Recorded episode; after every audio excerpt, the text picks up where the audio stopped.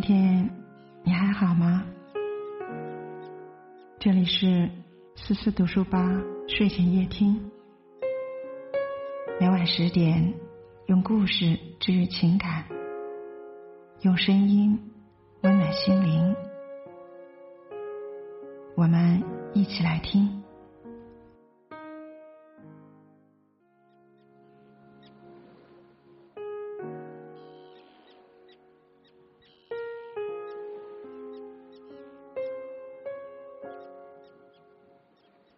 会经常有这种感觉吗？就好像有人说，哎，今天这个吵架我没有发挥好，那也会有人会有时懊恼，说我总是把关系搞砸。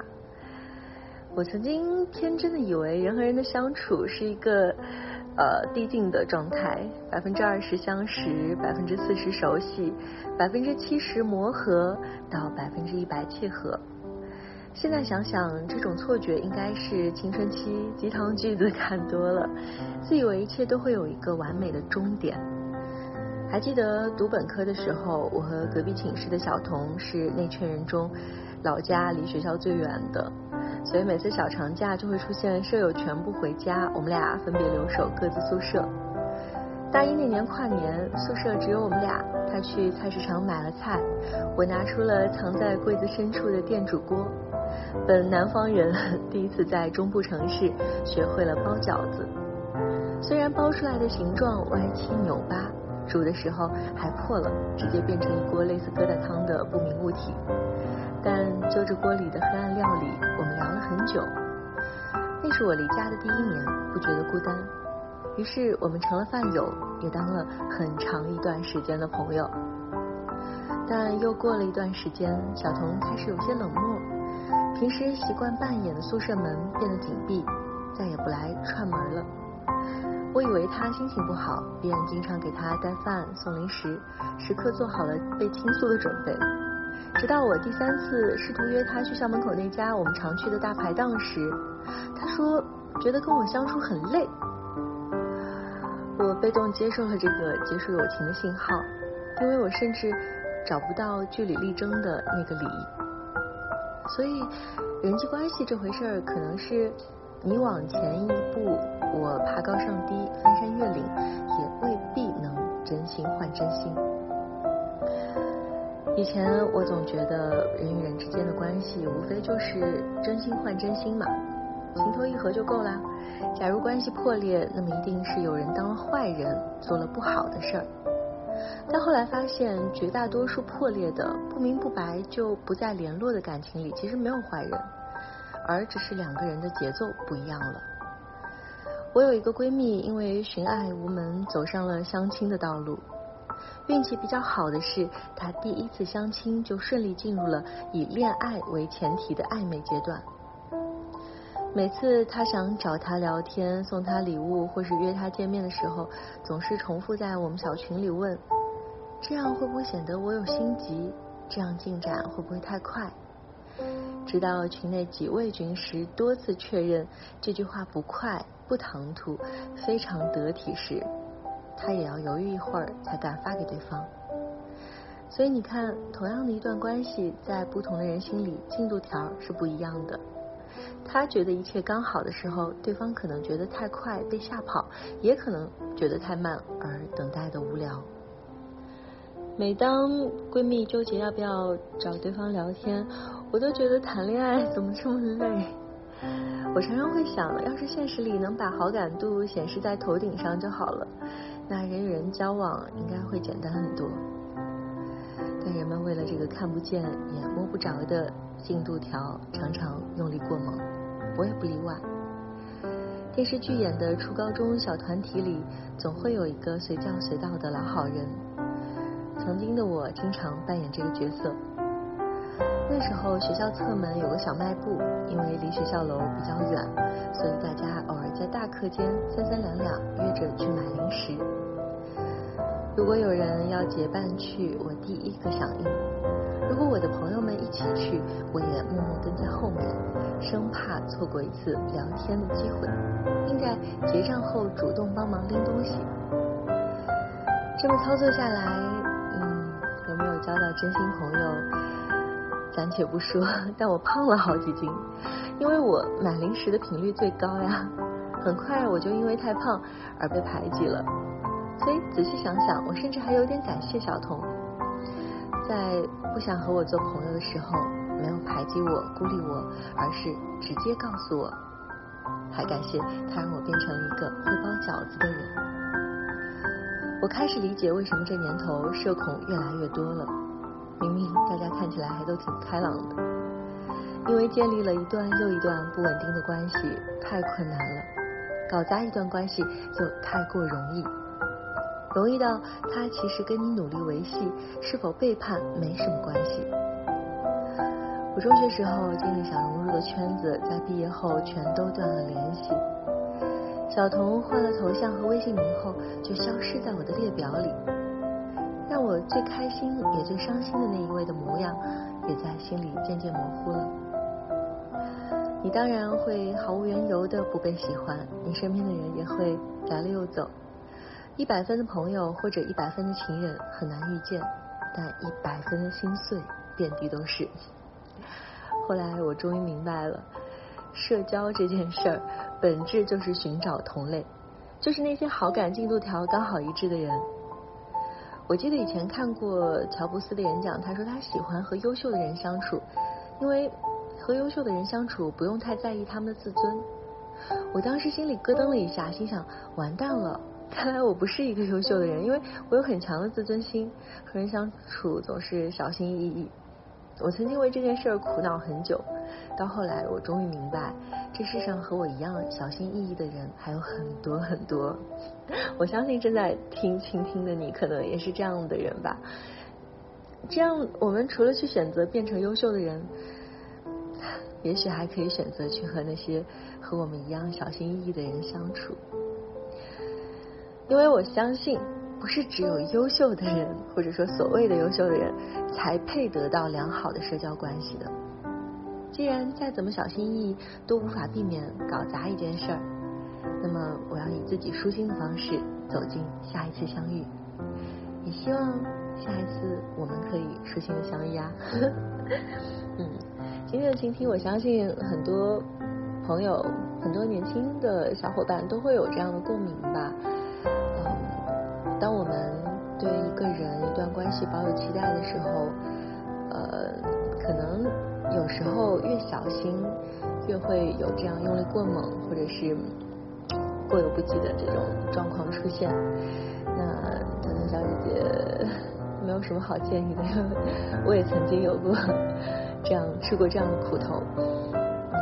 无非是相信总会有适合自己的更好的朋友、更好的关系。嗯，只要我们问心无愧、以诚相待，呃，对于结果其实不用苛求。那遇到有时候没有办法解释的问题，那你也要相信，总会有人毫无缘由的不喜欢你，但是一定会有人毫无缘由的喜欢你。嗯，不用纠结太多，把自己变得更好就好啦。接下来我们可以进入到上周一的晚点名时间。上周一我们分享了一篇文章，叫做《失恋了如何走出那一段过往》。最近很多的话题都是关于关系啊。那因为嗯，关系这种问题，它有一个很微妙的存在，就是它不是以你自己的喜好好恶为决定为准绳。啊，你可能不想继续，但是还必须要继续；你可能想要继续，但是却无能为力，或者是大家都想要继续，但是各种客观因素或怎样怎样，会带来各种各样你可能很被动的局面吧。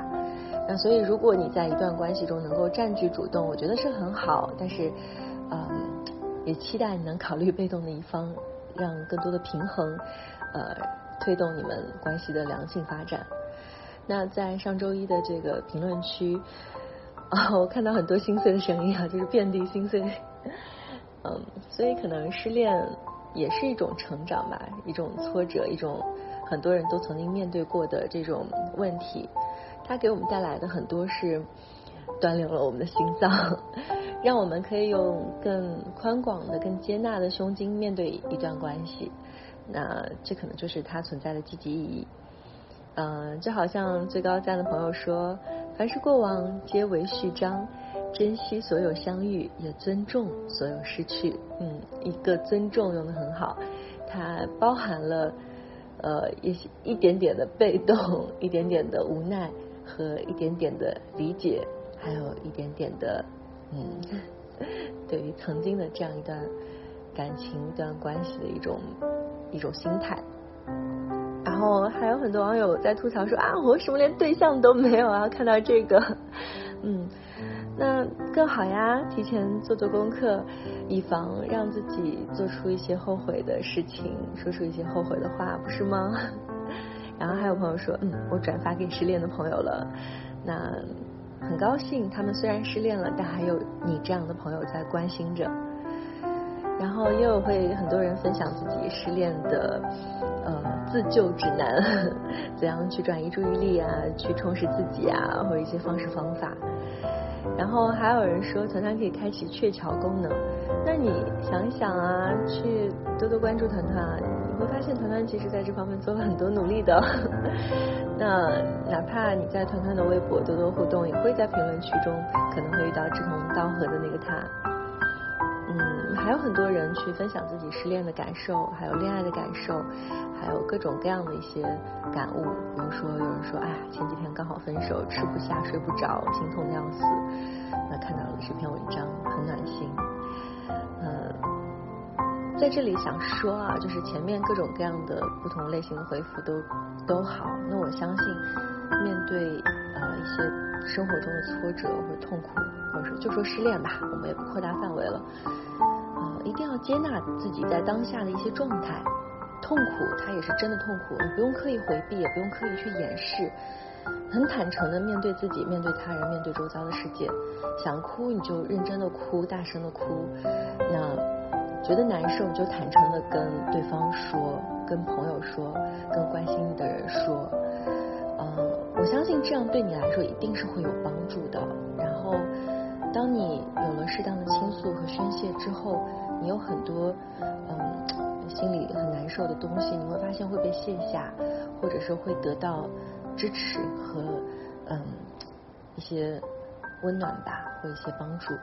那这样对于你走出这样一种痛苦的情绪会有好处的。可能他不能帮你去挽回一段关系，但是他会帮助你更好的去走出这一段关系，去走出这样失去的状态。嗯，总之呢，团团分享这些话题，还是希望能够在嗯我们生活中呃遇到各种各样的问题的时候，分享各种各样的处理方式，帮助我们能够更好的面对生活。嗯，总之就是要告诉大家一句话，就是你不是一个人在战斗。好了，今天的倾听就到这里了。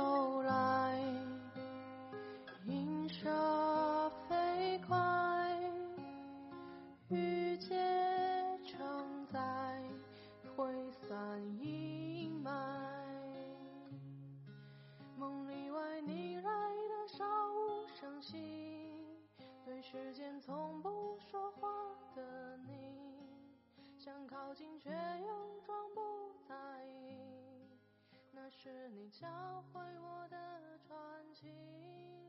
梦里外没有关心话语，只想多看几眼你样子，撕碎回忆。